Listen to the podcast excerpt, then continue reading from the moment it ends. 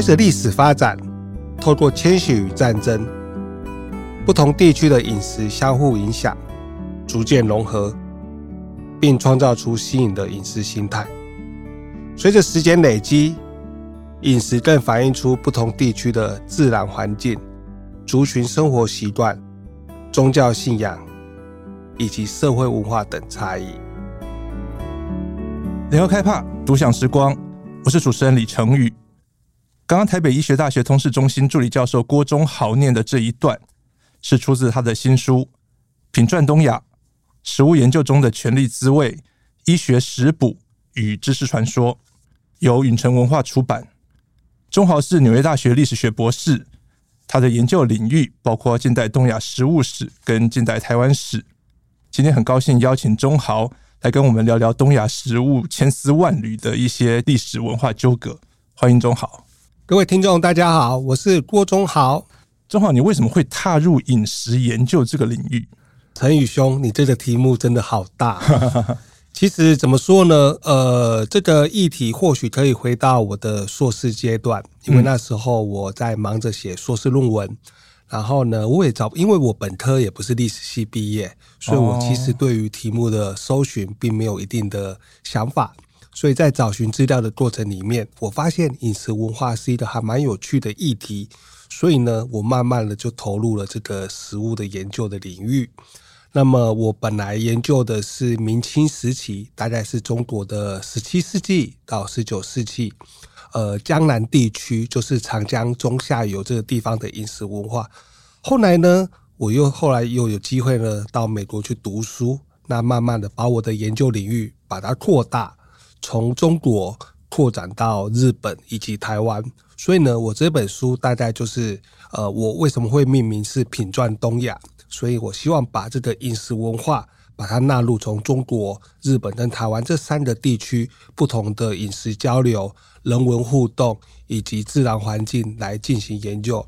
我们知道，呃，饮食研究或者食物的变迁，并不是一朝一夕或者立竿见影可以形成的，所以我觉得。这如同这个陈宇兄提到的这个书名，这个研究的范畴，我大概把它扩大比较大的领域来进行研究。这大概是我进行食物研究的一个一个起点吧。是我们一般人，我们面对食物啊、饮食啊，我们都可以吃吃喝喝的很高兴。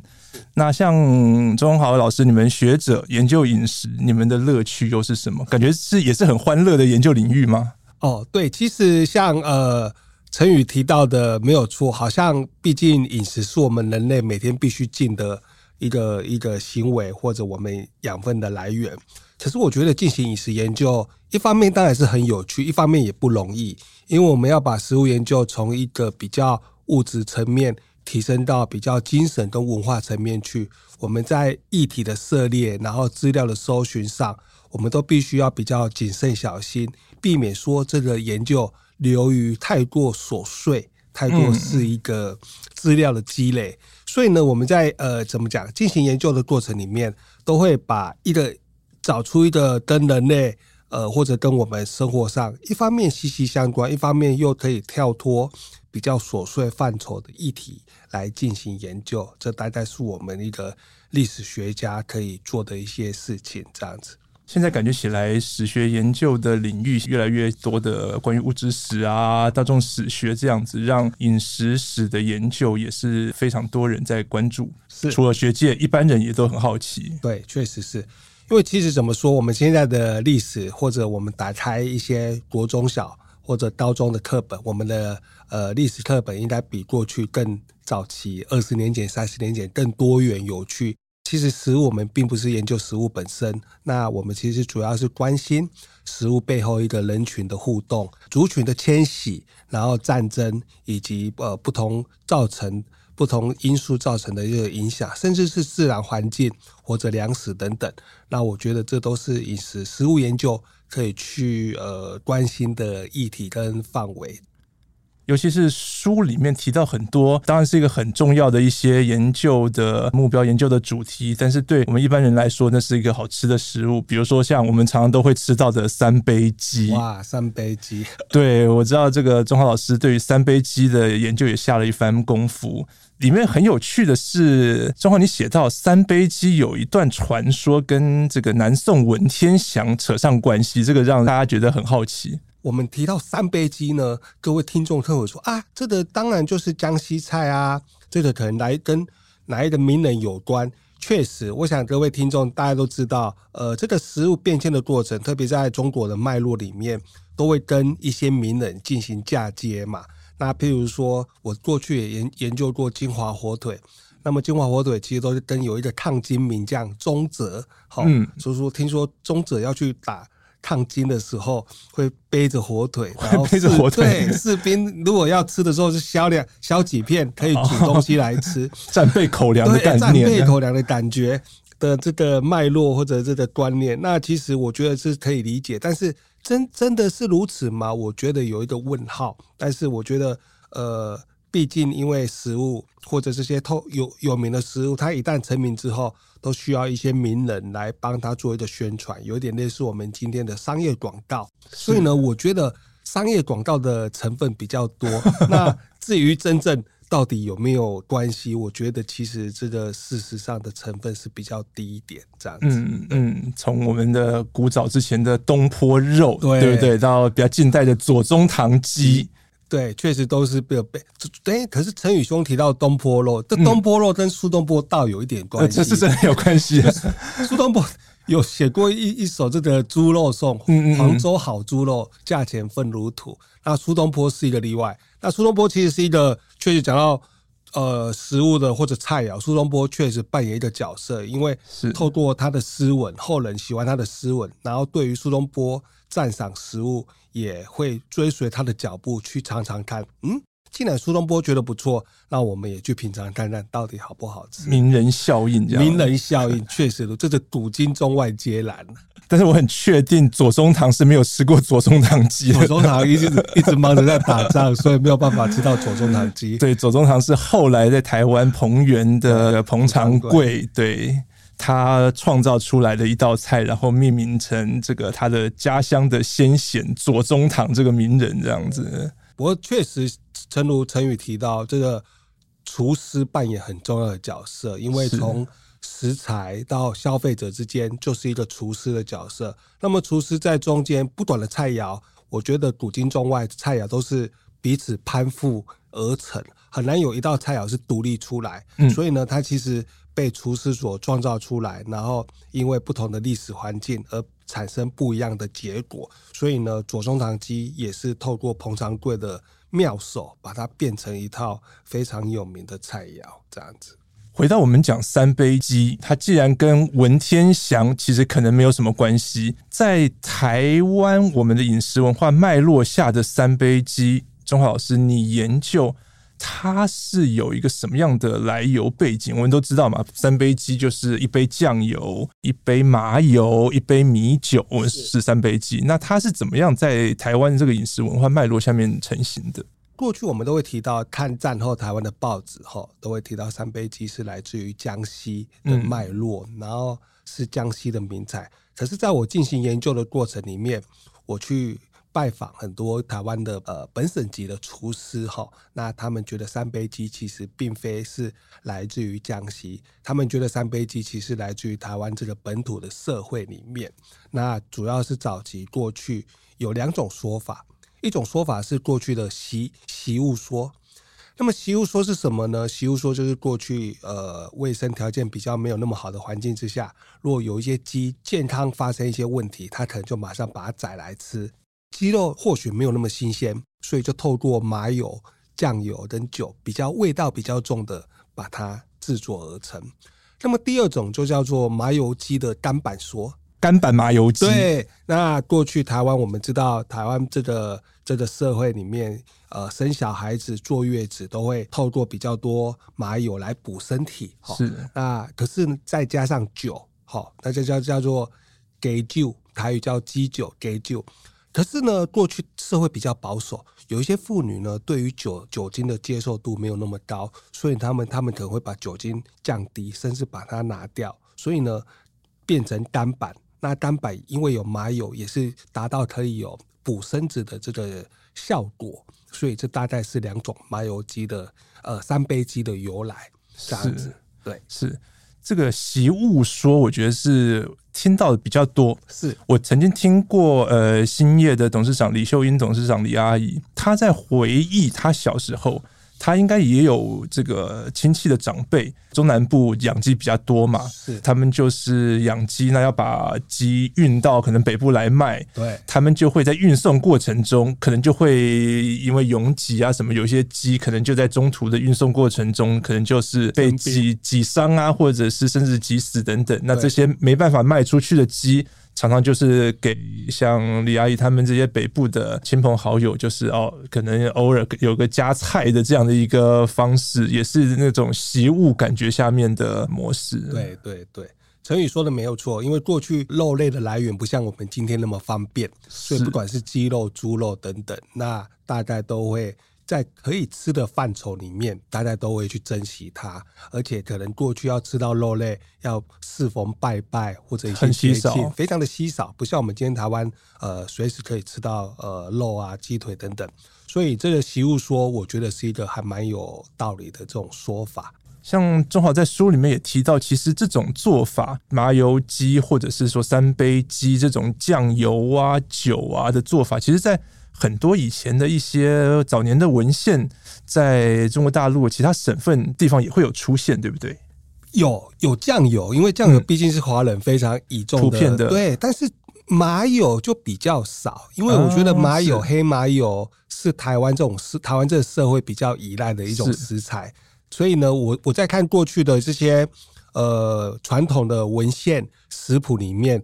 真的，我都实录一次，还真的找不到跟三杯鸡一样的这个这个做法，但是有类似酱油鸡，酱油鸡。所以我觉得，呃，为什么会有来自于江西？因为可以理解，因为传统过去，因为传统社会没有冰场，没有那么进步的环境之下，你一个肉类哦，你要把它宰杀之后要保存，毕竟要用比较味道比较重的烹饪，然后把它掩盖它的味道，可以放比较久的时间。所以酱油炒鸡可能就是呃三杯鸡的一个原型之一。嗯嗯。那么之后再透过不同的这些食材烹饪出它的味道。可是至于三杯鸡本身，如果如果说是透过一杯麻油、米酒跟酱油，那我觉得它其实是应该是出自于台湾这个社会本身这样子。有时候跟国外的朋友聊到，跟一些马来西亚、香港的朋友聊，他们在台湾吃到三杯鸡，他们觉得说，哎。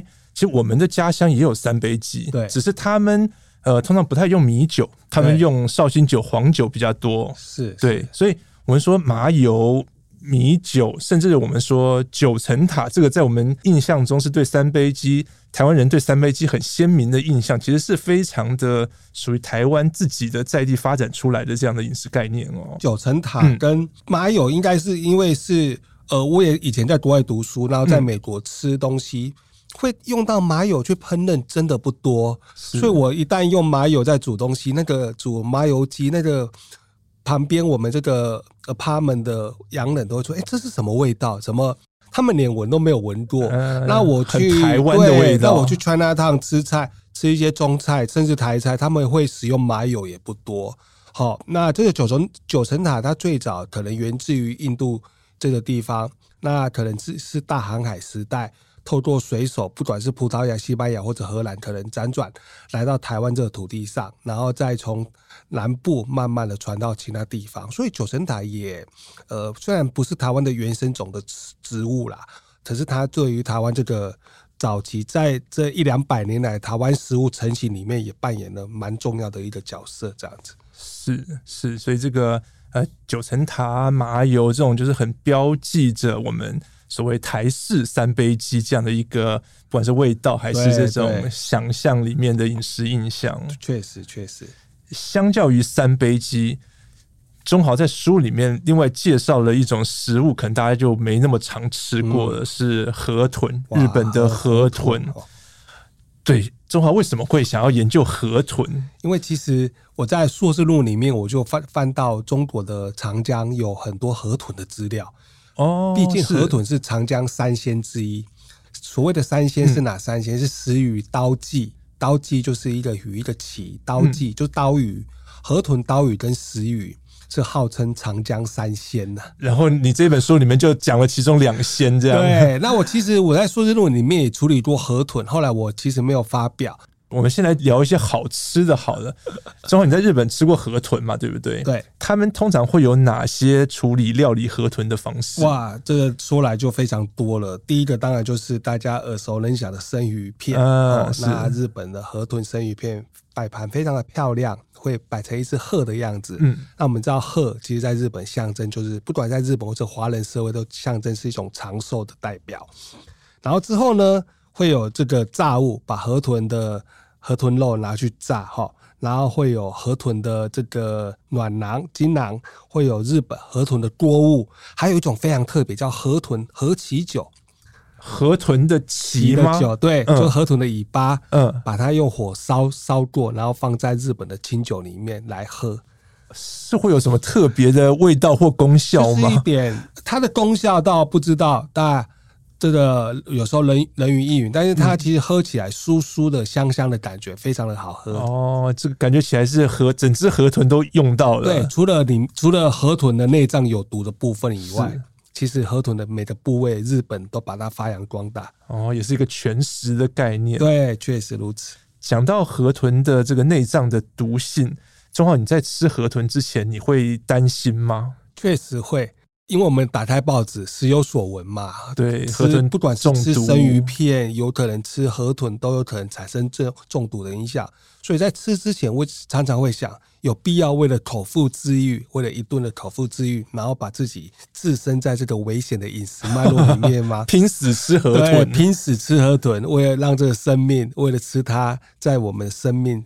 这个悬命之间，但是后来想一想，我们问了店家，这些河现在很很多河豚都是用养的，人工饲养，嗯、所以其实并没有毒性。嗯、那而且日本他们在宰杀河豚都有证照，是所以我们也相信了日本的这一套职人精神。是，所以养殖的河豚是比较没有比较没有毒性，比较没有毒，或者它的毒性不会引起这个神经系统的麻痹，嗯、不会影响到整个嗯生命的危险这样子。对。那口感有差吗？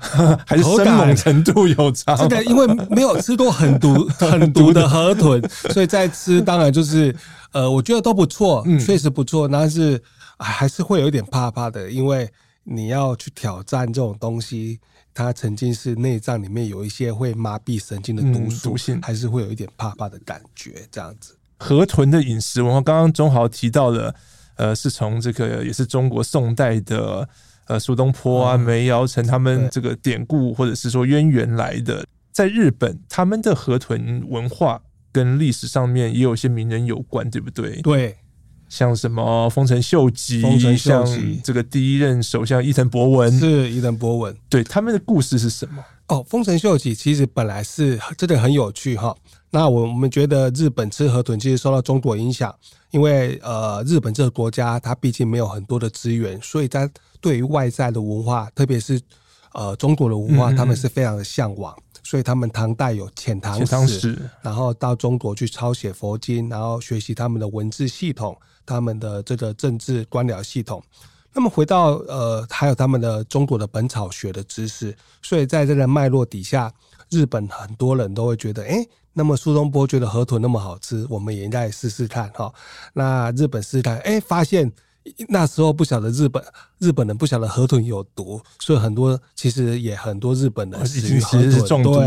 对，那在丰臣秀吉本来他要去攻打朝鲜，那很多士兵刚好在下关这个地方，然后也在下关这个地方，就是我们今天知道的马关，就是签署马关条约的地方。是，那吃了河豚以后，很多士兵都死掉，所以呢，禁止吃河豚。哦，所以从那个时代，从丰臣秀吉的时代，禁止吃河豚就变得是日本的这个一个。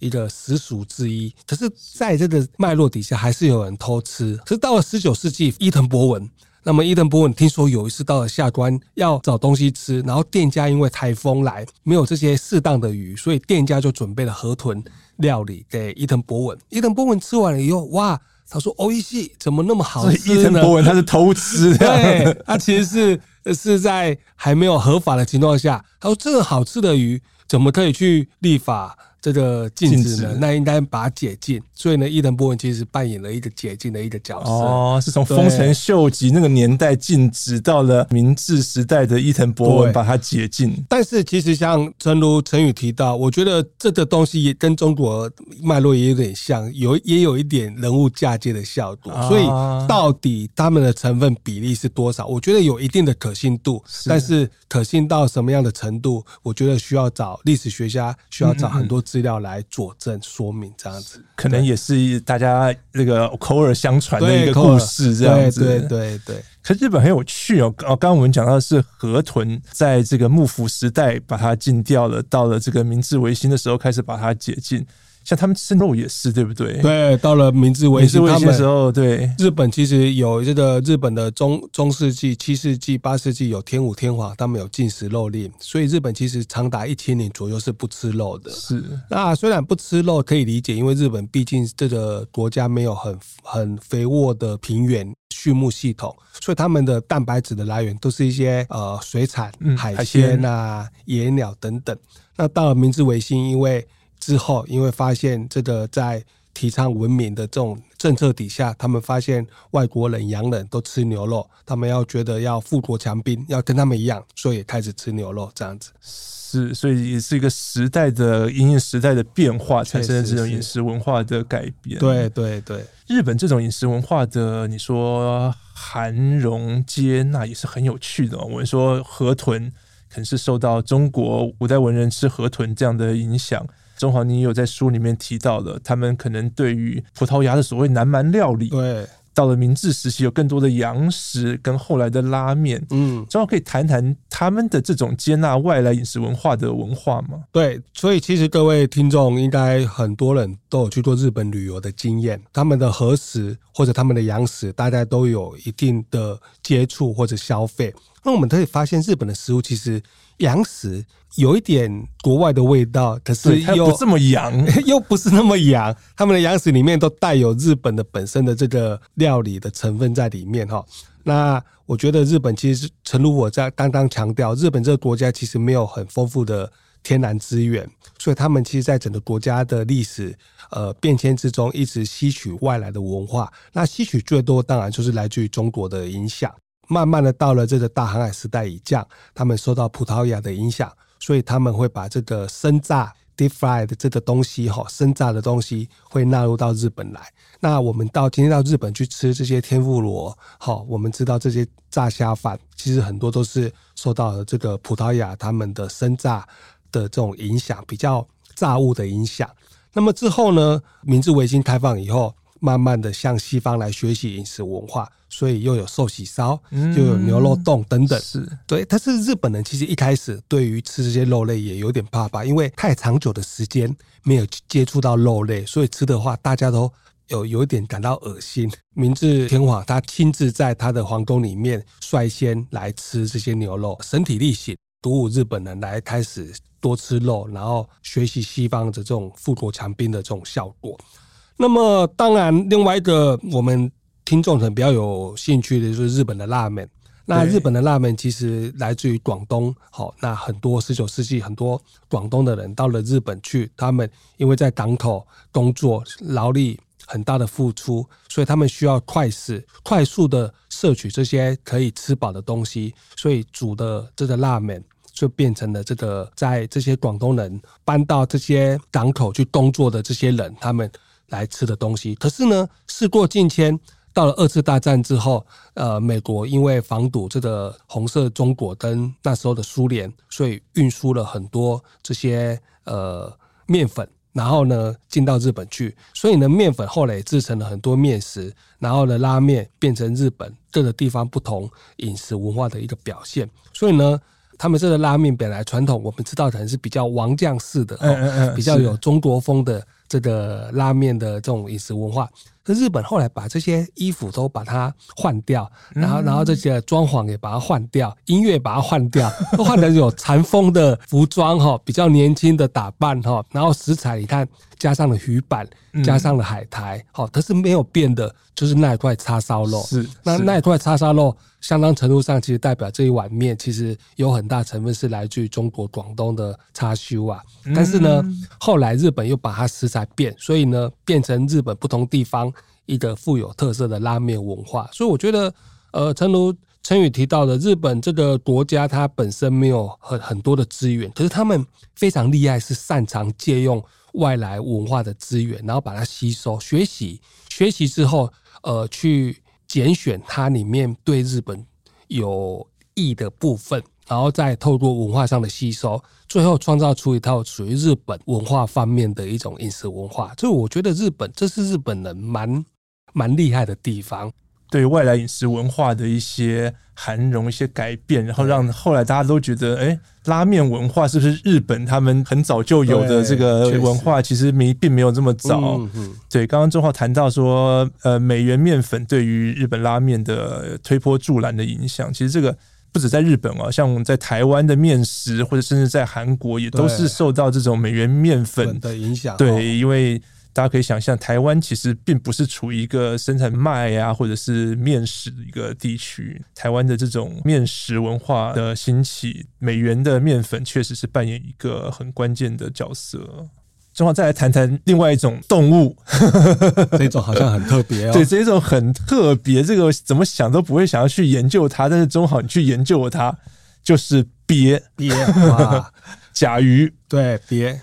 正好你提到好，这个可能也是大家很好奇的，这种很多这种关于鳖的食补的想象。中国人嘛，大家就会觉得吃什么补什么啊，以形补形啊，吃鳖可以补气、补血、滋阴、补虚之类的。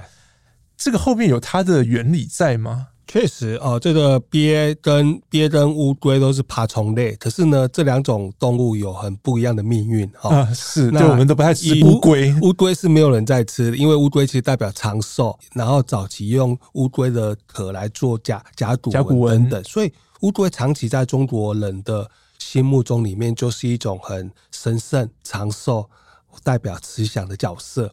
可是鳖不一样。鳖看起来就很凶猛哈，然后比较狰狞哈，然后呢，这个可是呢，中国人觉得很有趣。鳖它其实有非常多有趣的地方，那特别是我们知道，诚如陈宇提到，在华人因为衣食同源的这种这种脉络里面，很多食物不是只有饱足我们的身体，它其实另外一方面还富有补身的这个效果。那么以鳖来讲，它很有趣哈，它第一它是黑色。在黑，其实，在阴阳五行里面，黑主主什么？主阴，主黑，煮水，所以它其实就是对于女性有益的。但是另外一种就是像鹿茸这种长期面对阳的，就是属于呃对阳朝上对朝上吸收日月精华，对于这个阳气很充裕很充足。可是呢，鳖长期在哪里？通常都在水里面。嗯，那我据我自己去做田野访谈，他们。潜到水里面，至少可以四五个小时都不出来哦，哇！所以这个长期中国人在观察他，觉得哇，这个怎么那么那么厉害？他的肺一定很好哦。就像我们游泳，我们游泳一定要常常在换气，可是他不用换气，所以他的肺都有很好。所以叫要补气呀，要这个补虚，然后补阴，就会想到憋。我们可以知道，过去的医学并不容易，然后你要身体产生一些病状。必须要找这些确实可以以形补形的方式。台湾有养鳖，对不对？有哇，台湾其实养鳖是我觉得是全世界可能数一数二的国家。哦，养在哪里最多？哦、都是养在高雄，还有屏东。嗯，高雄的美浓、嗯，屏东的呃屏东市，然后林落、长治、里港这个地方呢，中年因为太阳非常的充裕，嗯、然后再加上这个地方。对于水产的养殖一直有其擅长之处，所以呢，他们日本也曾经在这个地方，在南部，在高雄、屏东设置日本时代设置养鳖场，所以他们会有这一套养鳖的技术。所以在日本时代，台湾就开始养鳖了。对，日本人其实很有趣，日本人也很喜欢吃鳖，日本的鳖叫 supon 对，那日本喜欢吃鳖也是受到《本草纲目》的本草学的影响，哦、他们就对于鳖是一个非常，他们认为鳖是一个非常补身的这个料理。可是他们的做法跟华人吃不一样，华人吃是会加上中药来炖补，可是他们会把它做成这个类似火锅的汤物来处理，所以比较没有中药的甲鱼火锅，对，甲鱼火锅或者叫做鳖火鳖火锅，对对对，所以。静冈县非常有名。陈宇，如果各位听众有有去日本游玩，可以去那边一吃看看。那我们知道，传统日本就很喜欢吃鳖。那到了一八九五年，日本领有台湾殖民之后，很多日本士兵来到台湾。那我看的资料里面发现，很多日本日本士兵在当时的台湾看到，哇，台湾四处都有鳖，哇，这个非常的高兴。所以呢，开始他们的民他们的总督府发展养鳖的计划，就在台湾去找适合养鳖的地方。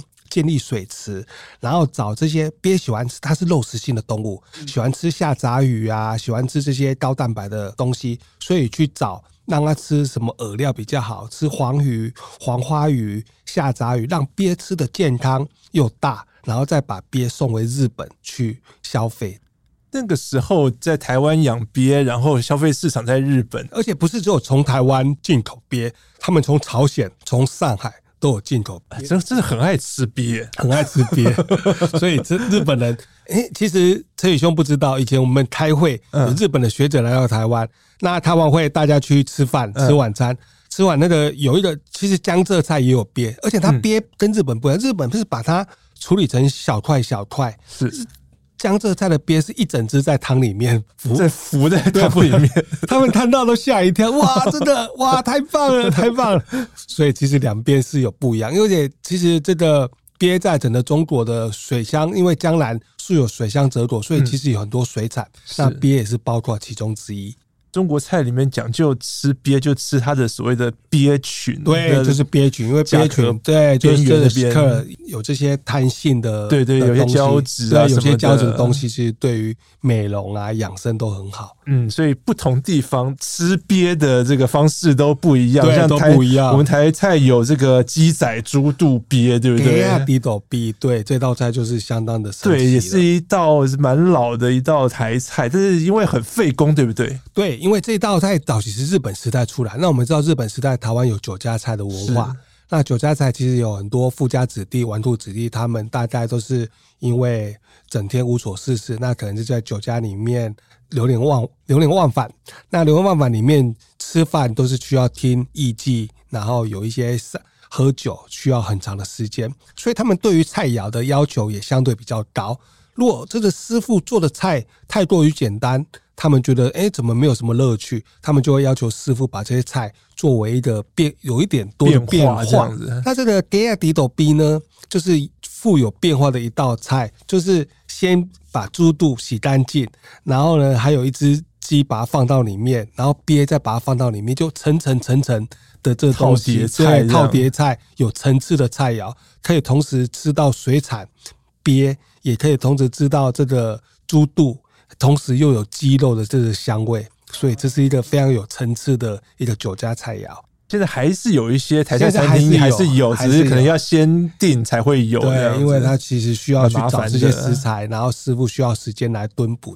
但是后来台湾好像就没这么流行在吃鳖了，对不对？现在好像也相对比较少。对，其实陈宇兄说了没？因为鳖第一，就像我刚刚提到的，它长得比较狰狞，然后你如果在 比较不讨喜。对，但是我其实。讲的是，因为而且菜市场要卖家庭主妇，现在家庭主妇也都比较忙，双薪家庭，他们也不一定会去料理。嗯，可是我曾经在越南，就越南的传统市场里面，就看到很多人在卖 鳖，所以他们这个生猛的程度是 其实是不大一样。这是台湾这个社会比较进入这个从农村进进入这个都市化，嗯嗯嗯，然后大家呃双薪家庭，那妇女也有工作，或者简单的老一辈也不一定会去。会去处理这些鳖，所以年轻的一代的妇女，她们大家到市场去买的就相对比较简单，可以处理的东西。有时候人家如果今天我们送我们一只活鸡，我们还不知道怎么样处理，非常的可怕这样子。所以久而久之呢，这个鳖的文化也慢慢的式微了。很多台湾这些养鳖，就是把小鳖鳖苗送到中国去，好，那后来再把鳖蛋送到中国去，然后从这个福建、广东进去，然后再运往这个华中、华北、华南等不一样的地方，然后让鳖慢慢成为他们菜肴上的一个一道菜肴，这样子。嗯、对，所以那时候台湾的养鳖业也又开始又开始热络起来，这样子。可是呢，哦、到了这，就我所知，这十年来又慢慢的下去，因为最近二十年中国的养鳖技术也，他们也进步很快，所以台湾的业者也在思索，嗯，到底怎么办呢？所以这个养鳖，他们就把鳖慢慢从过去的这种，把它作为一道菜啊，变成什么呢？变成胶囊或者鳖精或者鳖粉，养、嗯、生对养生这种。它都可以达到补的效果，只是不一样的方法。而且作为胶囊或者鳖精、鳖粉，大家比较容易接受。哦，所以我们现在不但有科学中药，我们还有科学补品。对，还有科学补品。所以我们现在坊间有很多鸡精、蚬精，还有很多这些人参精等等。那这些东西其实透过喝的这种效果，会比吃整效果都一样。那何不？可以吃一颗，可以抵过有时候简单一点，对，比较简单一点的脉络这样子。这种呃，你说以形补形啊，或者是传统这种补的概念，其实就算到了现代，还是会存在在大家的脑海里面哦。只是大家现代社会讲究比较有效率、快速，我可能就吞个胶囊，我不用再煮一锅的鳖汤或怎么样。正如陈宇提到，现在补的观念其实非常的呃，在传统华人里面根深蒂固了。嗯、但是因为现在工商社会，我们讲究速度，所以呢，只要达到这个效果，何何不用一颗胶囊，或者用一些一些粉，或者用一些健康食品，还是可以达到这个效果。食补的文化确实是很难在这个东方社会里面消失。对，什么都需要补。中豪聊到我们说长江三鲜，是刚刚聊到了这个河豚，最后我们来聊聊看另外一些石鱼，一个鱼字旁，然后一个时间的时，是这个我们比较少听过这种鱼哦。哇，这个鱼是非常特别的一一条鱼，嗯，它长什么样子？它其实。长得有一点比虱目鱼再大一点，那它是一种洄游性的鱼类，是大概每年的农历三四月会从长江海口或者从这个黄海附近会回游到富春江或者长江中下游，然后它回游的距离可以飞游游的非非常的远，甚至可以游到湖北。啊，这么远？对，哦、所以所以它可以游了几千公里。嗯，哇，所以这个肉质你看非常的健康，非常的有弹性。是，因为它每年固定的时间会从长江海岸口进到长江不同的城市、不同的地区，所以呃，沿岸的渔夫把它捕捉起来时间大概都差不多。所以呢，每到什么样的季节，大概就会出现，所以就给它一个时间的时，一一一个意思，对，就叫时鱼。长江出海口要游到游到湖北，中间应该应该被很多城市都拦截。对，但是还是有，因为它数量非常的多，对，数量非常的多。虽然我们应该要有海洋文化，但是我们还是要问一下食鱼通常怎么吃？食鱼用清蒸的最好，清蒸哦。对，然后因为它其实我们知道海鲜用清蒸的最容易吃出它原来的味道，所以呢，食鱼大概用加几些姜片，然后清蒸。然后呢，这个再加上一些江南特殊的火腿片来加一点味道，就非常的香了。感觉起来很那种淮扬菜的感觉。对，淮扬菜的感觉。我曾经在上海的锦江饭店跟我的指导教授有去吃过，哦哦哦，确实非常的好吃。现代人煮这个做食鱼跟古代做食鱼有差别吗？有，它的做法其实都是一样，都是用清蒸，而且是全鱼，而且它的鱼鳞不可去掉。啊，鱼鳞不去掉，对，鱼鳞不去掉，直接吃。对，但是会就就是软软的感觉这样子哦，但是鱼鳞还是可以吃下去，对，还还还是可以吃，这是一个非常特别的，很特别，对对，很特别。但是，正好你在书里面写到，在什么明朝的时候就在开始吃石鱼了。对，其实这个故事非常的特别哈。那我们知道石鱼其实一直有在这个长江洄游，因为它其实回从它是海水洄游到淡水里面来产卵，可是呢，因为长江的。因为明初明代初期的首都定都在这个南京，嗯，那么他就是对朱元璋的时代，一直到明成祖永乐才迁到北京，所以呢，他就被抓到。那我们被抓到以后，就是需要有一些动物嘛，祭祀皇帝的太庙或者祖先等等，它就是长江祭在南京祭祀的鱼之一。只是呢，后来这个明成祖永乐竟然把明代的这个首都从南京迁到北京去。这个事情就大了。那这个其他东西，像很多竹笋啊，很多动物都可以运送到北京去，可是鱼会坏掉啊。哎，对啊，对，因为我们过很远，不仅远，而且天气热，而且是大大概四五月的时候回游，那时候天气真热，嗯、而且没有冰鲜。所以呢，这些人大概他们也没有这些皇帝，他们不知民间疾苦，他也没有想到这个食鱼会坏掉，他就把它依依旧写在贡品的名单内，然后要求太监要在时间内要求这些长江的渔夫的的渔民要去捕捉食鱼，而且要把它捕捉完，要趁鲜把它运送到南京。那南京之后又要把它建立一个食鱼场，然后加上冰鲜把它保藏，最后。要在六月底之前把它送到北京去，那这道工程如此浩大，Mission Impossible，Mission Impossible，对，所以造成了北京的政治跟南京这些非常大的一个 debate，一个争论。好，那这个就是食鱼它里面我写到了一个故事，这样子。对，这个其实是。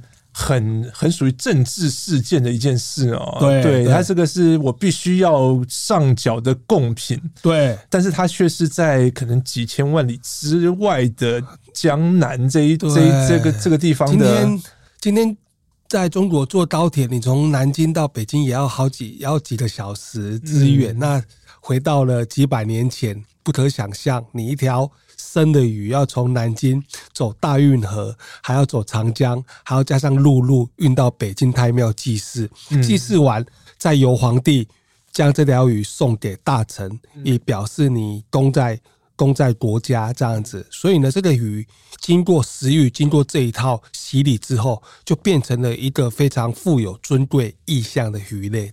很多食物我们都会把喜欢把它赋予很多我们的这种。传统道德价值的一些想象、权利啊，想象道德，对，所以食鱼大概也是这个脉络，从一条寻常的鱼类变成一个尊贵的鱼类。所以那个时候，明朝的大臣得到这种皇帝赏赐的食鱼是很、哦、非常的高兴，也非常尊贵。就我资料所及，一个人一年大家都是只有两三条。一两三条，可是鱼我我在猜，大家都是已经臭掉了。所以，我们各位听众吃川菜，很多都是的什么辣豆瓣鲤鱼，这种表示因为四川这个地方，北京这个地方很难有新很难有新鲜的鱼类，所以会用比较重的味道，会把它腌盖，或许不是那么新鲜的一个情况之下食材。其实我们一般人在吃东西的时候，你说吃河豚啊，吃三杯鸡，不太会想到这么多这种历史的典故啊、文化的交流的脉络啊。对，就好像你这样的研究饮食的学者，了解这么多食物背后的一些典故脉络，你觉得如果我们一般人在吃东西的时候知道这些东西的时候，像比如说，哎，读过钟浩你的书。我们可以在吃的时候多了什么其他的乐趣？哦，这个问题其实非常的棒哈！我想我们今天进到二十一世纪，科学产品等等，然后资讯流通非常的快。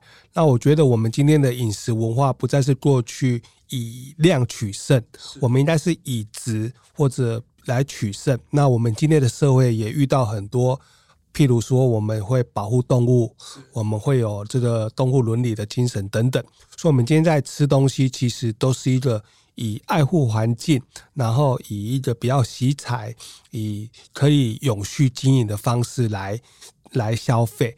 那我之所以做这个研究，也希望一方面把过去的一些有趣的故事，然后把它透过历史研究的方法给各位听众多了解。